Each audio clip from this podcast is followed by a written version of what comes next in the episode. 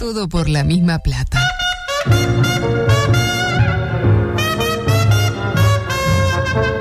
Dale más fibra a tu vida.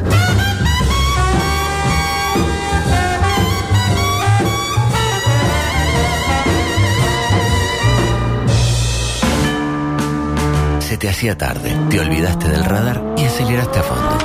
La tosca. Tu pareja te pidió un tiempo Just in time. y ya pasaron tres años. El 9 de tu equipo está peleado con la red, el arquero no agarra una y el volante ofensivo se desgarró el solio. Sin embargo, Obvio. tenés una esperanza. ¿Y Nacional hizo algo en ese momento? Lugo Adusto Freire presenta Coqueto escenario. Se verá. un programa Profesionalmente intachable. Coqueto escenario. ¿Para qué? porque para perder está la vida. Si hay penal, es penal. Volvieron las carteras. Peñarol. No te digo ni ni, ni yo, ni sa, ni su. ¡Impresionante! ¡Impresionante, carajo! ¡Impresionante! ¡Uruguay, Uruguay! ¿Estamos conformes? No va. No. Así están algunos barrios. Que el espectáculo lo definan los jugadores. Golazo, la verdad que golazo. Porque nunca le saqué la cola a la jeringa. Voy a quebrar una lanza por nuestra ex compañera María Belén Sorrisa San Martín Santancieri de Saavedra, eh, a quien yo siempre le recriminaba que me entregaban muy tarde. Desde que ella no está, me entregan más tarde todavía. Bueno, Eh, y, y encima usted que Sí, está, sí, sí. está para, para, para pedir cambio, ya, este, es el cambio Nelson. un ex, un ex compañero. Ya avísele además y que el jueves no. Sí, sí, sí. Difícil. Anda bien. Bueno, sí. Bueno. Es un decir, sí. Dentro de lo, de lo que se puede, este, digamos, conjeturar en la medida en la que eh, quepa consignar. Eh, antes que nada, porque la gente me lo está pidiendo, eh, mañana vamos a hacer una mini ciclotimia vespertina con la nueva compañera. Preguntándole todo, todo lo que no dijo ayer. Dijo bastante, es cierto. Pero hay cosas que no falta, dijo. falta todavía. Tatuaje de combi. ¿Tiene uno? Tiene uno. Otro tatuaje que no es de combi. Bien. La pareja. ¿Por qué no nombra el nombre de la pareja como a la eh, Belén que le nombraba Juan cada cinco minutos? No lo menciona por ahora. No lo menciona. ¿Por qué? Eh, HMM, MH4. Y después le van a preguntar 433, 3313 y a revertir, etcétera. Y miles de preguntas que vamos a estar elaborando para conocer el otro costado de la periodista. Es hincha de Danubio. Sí, Con, sí, ferviente, ¿no? Tiene ahí, ella va siempre a la, a la tribuna de la izquierda, ahí con la fanaticada, ¿no? Sí, no, no sabe nada Danubio. No, no sabe absolutamente nada. Nada. Apen- Apenas que la camiseta es marrón. Eh, rápidamente, panorama político. Guido Manini Ríos, lo tiene, Guido. Sí, claro. Emitió un encendido mensaje a través de su WhatsApp. Está, es como este Ruglio, de alguna manera, que, Es, mide- que se comunica eh, vía WhatsApp. Y alertó, lo que puse ahí es lo que siento y lo que creo. Chau, confirmó todo. Contundente. Sin embargo, el mensaje generó divergencia al interior de la fuerza política miliquera, al extremo de que Sebastián Arena Cal y Elsa Capillera no están de acuerdo con el citado mensaje. Me Oh. imagino a Guido y yo, ay, no, si Elsa Capillera no estaba de acuerdo, hoy no duermo bien. ¿Qué dice el mensaje? Se lo voy a leer de principio a fin. Usted dígame que sí con la Sí, cabeza. claro. Eh, mm, dice así: Buenos días a todos. Ante la ofensiva de Santo y Seña de esta noche, claramente no solo contra Irene, sino también contra mí y contra Cabildo Abierto, y siguiendo un plan dispuesto desde Torre Ejecutiva, cabe hacer las siguientes consideraciones. Allí arranca, ¿no? Si allí arranca, eh, ¿cómo terminará? Primera constatación. Entiendo que Santiseña responde a un plan orquestado desde Torre Ejecutiva, en contra de Irene y de Guido, según lo que él dice, ¿no? Es como que es un eslabón más de algo eh, pergeniado desde Torre Ejecutiva. Uno puede verse tentado, vio que dice Torre Ejecutiva y no dice Luis, ¿por qué? Porque uno puede ver- verse tentado a pensar que es el propio Luis el que está detrás de todo esto, pero no nos todo. De hecho, no sería la primera vez que en Torre Ejecutiva opera una organización delictiva sin que Luis esté al tanto. sería la segunda. Claro, sería por lo menos la segunda. Capaz que hay más. Ojo. Me interpreto. A la perfección. Sigue. A Olga Camacho no se le dio una vivienda. Se la cambió. La que, se le cambió la que tenía desde hace más de una década. Incluso la nueva es de menor valor que la anterior. Ah, muy bien. La conclusión es clara. Pobre Olga Camacho, la cagaron. le sacaron una vivienda que tenía en buena ley y le dieron una mucho peor. Y yo, y Nacional se hace cargo. eh, ¿Para qué? porque, ¿Para qué? O sea, si estaba bien Olguita, tranquila. Ahí, a- acá clara. 2.2. Eh, al cambio se accedió ante una solicitud de ella por estar fracturada. Pero que era Chinela, que está fracturada toda la vida. O sea, la fractura te- tres- seis- entre 3 y 6 meses se soluciona. Tampoco va a cambiar de casa. Claro que yo vivía tipo en un piso 8. Y porque había viviendas libres a nivel de suelo. Tipo sin subir escalera, nivel de suelo. Claro. Para la, que se le eh, para la que se le adjudicó y otras más anteriormente, se había hecho un llamado a interesados. Y no se presentó nadie. Por lo que no se perjudicó a nadie, dice Guido. No tiene sentido que teniendo viviendas libres a nivel de suelo, se le negara el cambio a una persona fracturada con serias dificultades para subir escaleras. Se lo hubiera dado a cualquier persona en esas condiciones, independiente de su simpatía política, afirma Guido. Yo me imagino el llamado interesado del que habla Guido, ¿no? El que no se presentó nada. Lo de- lo de- el que no se presentó nadie. Lo debe haber hecho el gordo Javo, este, con- que oficia de presentador, vio el gordo Javo de presidencia, tipo, llamamos interesado viendo, A la una, a las dos, a las tres. No, se, está- se cerró. Bueno, si no quieren, claro. Uh, estaba Olga. uh, mira Olguita, ¿Te ya, de bueno, Olga? vendido a Olga, la señora de la derecha. De otro modo, no entiendo que nadie haya estado interesado en una vivienda. En este país siempre la ¿quién? o sea, casi nadie tiene vivienda. En, en los ambientes en los que yo me muevo, todos se alquilan, todos usurpan, pero vivienda, es difícil tener una vivienda acá. Uno se No puede comprar, qué sé yo, un auto, viajar a Cancún, ahora una vivienda, muchacho. Sí, es es un, casi un bien de, de lujo, ¿no? Eh, y me cuestiono si le, es verdad eso de que si le dan una casa a cualquier fracturado que la pida bien. Porque no suena muy Uruguay eso. Ah, me fracturé. Ah, bueno, la, la parte mala me fracturé. La parte buena me van a dar una vivienda. No suele ocurrir así, ¿no? Yo tiendo a suponer que, que no, que si la gente. Pues si no, la gente se haría quebrar. Tipo, che, oh, no tengo vivienda, me van a, me van a dar el desalojo. Tranquilo. Andá y, no sé, este, andá a trancar con el indio Morán, que te quiebra, y vas y, va y me, Sí, me sí, sí. Eh, punto número 3. El informe de jurídica del MOVOT, Ministerio de Vivienda, eh, Obras Públicas, eh, concluyó que no, se le, no le correspondía la vivienda como discapacitada. Ese informe no impide que por estar vacío igualmente se le asigne. Los informes, esto atentos, son recomendaciones que no obligan a la administración. En este caso, claramente no permitir el cambio de vivienda hubiera sido un mal uso de los recursos disponibles. Eh, yo creo que Guido está opinando, me parece. Opina, opina yo creo que opina. ¿Cómo demuestra Guido no permitir eh, que no permitir el cambio de vivienda hubiera sido un mal uso de los recursos disponibles? Sin mencionar el temita del informe. Ese que hay un. Ah, el payá dice sí, un informe que dijo que no. Tipo, pedimos un informe. Si da un resultado adverso a lo que nosotros pensamos o queremos, ignoramos el informe. Un poco es hacer política, eso de alguna manera. ¿no? Eh, no en vano, el propio Guido dijo hace unos días. Hubo corrupción en la clase política. Ahí lo tiene. Hubo corrupción en la clase política. Mire, nos llegan este mensajes como este. Tengo 11 huesos rotos. Eh, dice, 8 rotos de una, Guido. Me da un ranchito sin escaleras que ando medio mal físicamente. Dice Tatanga que, bueno, está... eh, ¿Por qué no habla con Olga? Olguita, Olguita. Con Olguita. Eh, Sandra dice, no como un gato paralítico. No, no. Ah, no, creo que se refiere a una cosa que no viene el caso. Eh, decía, se suben al carro, sigue el mensaje, largo el mensaje de, de Guido. Se suben al carro algunos frentistas como Sabini, Al único que menciona. al único que menciona, y sin aparecer, sin dar la cara, blancos y colorados empeñados en demostrar que Cabildo es tan corrupto como ellos. Nota, por si no se dieron cuenta los blancos y colorados, eh, Guido los está tratando de corruptos. A Sabini lo acusa de subirse al carro nomás, lo cual es un... Yo prefiero subirme al, me acusan de subirme al carro y no ser corrupto. Estamos de acuerdo. Nadie habla de que Irene cuando viajó a Europa, esto es fantástico. Nadie habla de que Irene cuando viajó a Europa a su regreso devolvió más de 5 mil dólares que le dieron para viáticos. Muy bien. Me dirá, ¿qué tiene que ver? Nada que ver. Nada, pero los devolvió. De eso nadie habla, dice Guido. Quieren mostrarla como corrupta y sin embargo, en cada una de las actuaciones que le acusaron, ella se ajustó a derecho y el Estado no perdió un peso y la persona involucrada cumplió con los requisitos. El problema parece ser que favoreció a una cabildante Ah. y deja punto suspensivo, ¿no? Es como decir, nadie dice nada de que se indica una vez trajo enduido de la casa para arreglar una pared en su oficina de ANCAP. Claro, lo acusan de corrupto porque se compró un colchón de alta densidad. Y- y signo de y, y punto suspensivo. Es tremenda la hipocresía y, y el- hipocresía y el cinismo, dice Guido.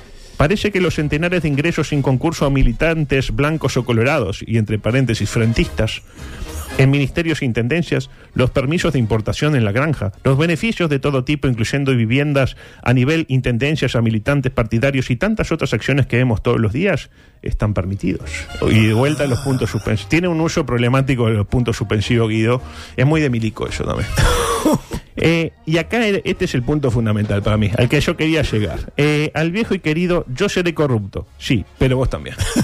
¿Qué es lo que está detrás de todo esto? Sí. Digo, está, nosotros le dimos la calle a Olga, está bien, pero ¿y los que los 300 que metiste en la intendencia no decís nada? ¿Eh? ¿Eh? ¿Eh? ¿Eh? Eh, porque lo que está diciendo acá Guido es eso, ¿no? De alguna manera. Yo igual no sé qué concurso hicieron los milicos que entraron en el MSP. Lo, lo- lo de Cabildo Abierto que entraron en el MSP. Yo eh, tenía un amigo que trabajaba en el MSP y sé que un día al otro parecía un cuartel. tipo, si no estaba calzado, le daban uno. Le daban tipo, y había que hacer la veña. Tipo, yo, eh. Pintaban los árboles de blanco ya. eh, Pintaron la parte de abajo, pero usted se ríe. La parte de las oficinas de abajo de blanco, De todas, blanco, sí, todas, todas. Eh, pero como a mí no me, eh, Guido a mí no me acusó de corrupto, así que yo no voy a decir eso porque no Que se quiero- sube al carro como Sabini. Ajá. Eh, si quede- y termina así. Si quedamos callados, es otorgarle la razón a estos canallas. Ya le dijo canalla a Sabini, a los colorados y a los blancos. Si quedamos callados es otorgarle la razón a estos canallas. Y eso va directamente contra Cabildo Abierto. Y otra vez los signos de los puntos suspensivos. Eh, es contra Cabildo Abierto y contra la regla de la gramática también, le voy a decir a Guido, ¿no? En todo caso sería quedarnos callados es otorgarle o si quedamos callados le otorgamos. Pero no si quedamos callados es otorgarle. Me interpreto. Y aparte ese uso problemático de los tres puntos, ¿no? Que, que ya mencionábamos, eh, algo nos está queriendo decir el señor Guido, como usted que nos está queriendo decir que, que va a morir pronto, ¿no? De alguna manera. No, Si la gente viera. No, no, si la gente viera, la gente lo está viendo. Que la gente lo está viendo. lo está viendo. Hay por lo menos 200 personas que en este momento están viendo y están vi- asistiendo a su muerte en vivo, lo cual este, esto nos puede disparar. Hacemos un short mañana con la muerte de Díaz, ¿no? Y termina así. Les mando un abrazo, senador Guido Manini Ríos. La verdad espectacular, ¿eh? Le- El agradecimiento a Guido que más o menos nos hizo casi toda la columna, porque yo ni 53 ya. Está linda la coalición, ¿no? O sea, está. no, está firme, está firme, está firme. Pasó la defensa de Torque y dijo que, que veía muy firme a la coalición. Adelante, por favor. La justicia archivó las acusaciones de la fiscal Jorge Follati en contra de Fernando Pelu Pereira y dos periodistas de caras y caretas. Iván. Iván e Iván Vuela. La fiscal eh, creo que en cualquier momento larga todo y pone el estandarte en la calle. ¿Se acuerda que andaba con Sí. ganas de poner un estandarte? Lo cierto es que empezó a tratarse el proyecto de la rendición de cuentas, con especial participación de Robert Silva. que pidió 60 millones más para la ANEP. Así lo explica el tacuaremboense en diálogo con Nico Villiola. Adelante. Como decimos en Tacuarembó, la esperanza es lo último que se pierde. Nosotros precisamos 60 millones de dólares para atender eh, la transformación curricular en particular que estamos llevando adelante. Creo que el Parlamento podrá eventualmente reasignar recursos, tenemos esa esperanza para obtener este incremento presupuestal que nos permita avanzar. ¿Y si no se resigna, hay plan B? Bueno, nosotros, como siempre, tenemos la posibilidad de optimizar el uso de los recursos. Lo hemos venido haciendo, no siempre el Parlamento en la historia, ¿no? Pero aquí en particular ha dado lo que la ANEP ha pedido y nosotros procedemos a, a reasignar dentro de la propia administración. Pero quiero decir que el país y este gobierno en particular ha apostado siempre a la educación asignando recursos extraordinarios. Ahí lo tiene. Si no le dan los 60 millones, va a optimizar recursos. Yo me pregunto, Robert, ¿por qué no los optimiza de entrada? Digo, en una, ¿no? Eh, o usted me dice que optimizar es recortar, porque uno dice optimizar puede ser un eufemismo de recortar y bueno, sacamos acá, Sí, sí. sacamos allá. A propósito, es raro que eh, Robert Silva diga que este gobierno siempre hace aportes extraordinarios a la educación, siendo que tengo entendido que en este periodo cayó la inversión en la misma, los guarismos, 4.7 en 2019, 4.6 en 2020, 4.4 en 2021 y no tengo el número de 2022, pero debe haber seguido bajando. Me encantó el. No lo, no lo encontré, si quiere miento. Chequéelo. Eh, pero bueno, imagínese que si este si no le hubieran dado esos refuerzos extraordinarios que este gobierno le ha dado, estaríamos mucho peor. Adelante, por favor. En otro orden. Eh, mientras hoy se vota la no censura Heber, eh, que va a poder se- eh, seguir leyendo su libro favorito, que es este. Global Report on Cocaine. Exactamente, el Global Report on Cocaine. Eh, apareció una nueva encuesta de equipos consultores que reafirma a Orsi y a Delgado como los principales candidatos de cara a las próximas elecciones internas. Aunque Cose parece que viene remontando a poquito. Eh, acá justo a propósito de lo que decíamos antes, hay un mensaje eh, de Cecilia que pregunta si hernia de disco califica para vivienda.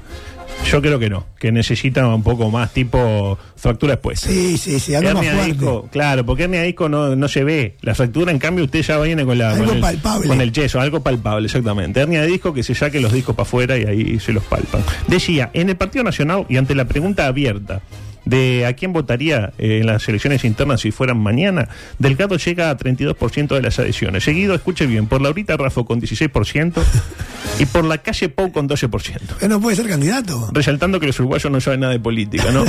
12% de la calle Pou, ¿no? ¿por qué no votan a Wilson también? Pero cuando cierran la pregunta, cuando acotan la respuesta de alguna manera, cuando te dicen vos, pedazo estúpido, no sabes que no hay reelección en Uruguay, no podés votar a Luis, más o menos eh, de eso se trata, de lo que hace Schwarzenegger. Va Schwarzenegger incluso con su barba de, de Abraham Lincoln la, la propuesta. Eh, ahí Delgado pasa el 52%. Rafo apenas trepa el 17% y algunos oleados ahí que andan en la vuelta menciona a Beatriz, a Jorge o hasta Javier García. Está bien.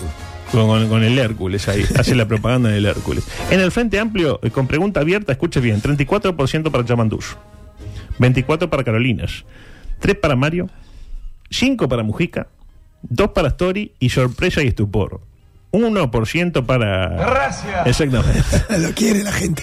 Yo creo que fue el que votó. Lo pide, la gente lo pide. La gente lo pide. Uno de cada eh, 100 frente amplistas eh, va por, por Daniel. Pero claro, cuando le cierran el universo, cuando le dicen, no, mira, Mujica y, y Astori están en otra. y- Martínez no va a ir. Martínez está en otra, eh, etcétera. Ahí Orsi pasa el 41%.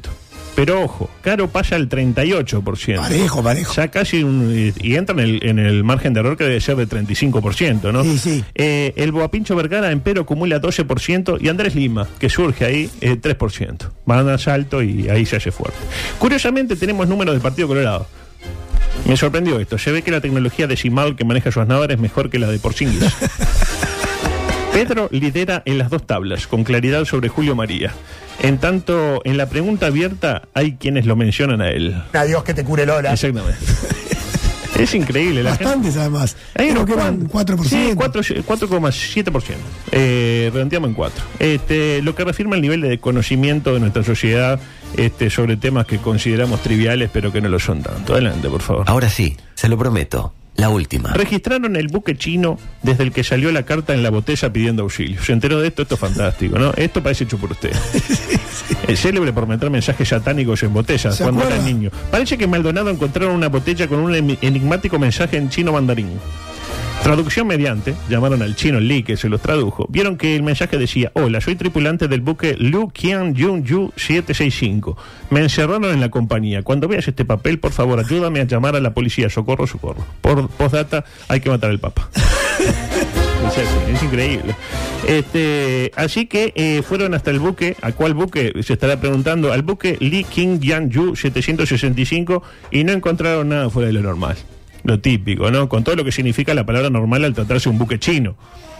Unos monos, de, normal nada. mono descuartillado, chino este, jugando pulseada, etcétera. Tampoco encontraron al autor de la misiva. Porque es obvio, o sea, imagínate, bueno, ¿quién escribió esto? Estaban todos los chinitos, nadie quería decir nada, porque sabían que el que hubiera sido eso era este boleta, no iba a ser considerado este traición. No descartemos que la carta eh, tenga alguna vinculación con Chiribín, o que haya sido el propio Chiribín. Chiribín exactamente que lo escribió. Bueno, ya son casi las cuatro cosas que no me entraron y que van a quedar para mañana. Eh, el micro en la tercera edad El deporte. el deporte. No pudimos decir nada eh, desde. Exactamente, no pudimos decir nada de Peñarol, del Sorpetal León, que sacudió su melena. Hoy, con eh, Fernando Tetes, Simone desde Río de Janeiro en vivo. Ojo, ¿eh? Porque no es tipo grabado, con en vivo. Está allá, le van a preguntar qué hora es en Río de Janeiro, eh, etcétera. Y bueno, mañana eh, quedó todo para mañana en la parte futbolística con un gran, un gran rendimiento del Peñarol eh, de eh, Darío. Y bueno, justo mañana en las postrimerías, en la previa de ese gran, de la- una nueva gran presentación del equipo de Alvarito Gutiérrez contra su rival de turno. Nos vamos, se quedan con eh, Fernando Tetes y mañana, ya sin días, internado en, en un nosocomio capitalino, eh, daremos eh, por eh, comenzado una nueva edición de este programa. M24. Lo que nos mueve.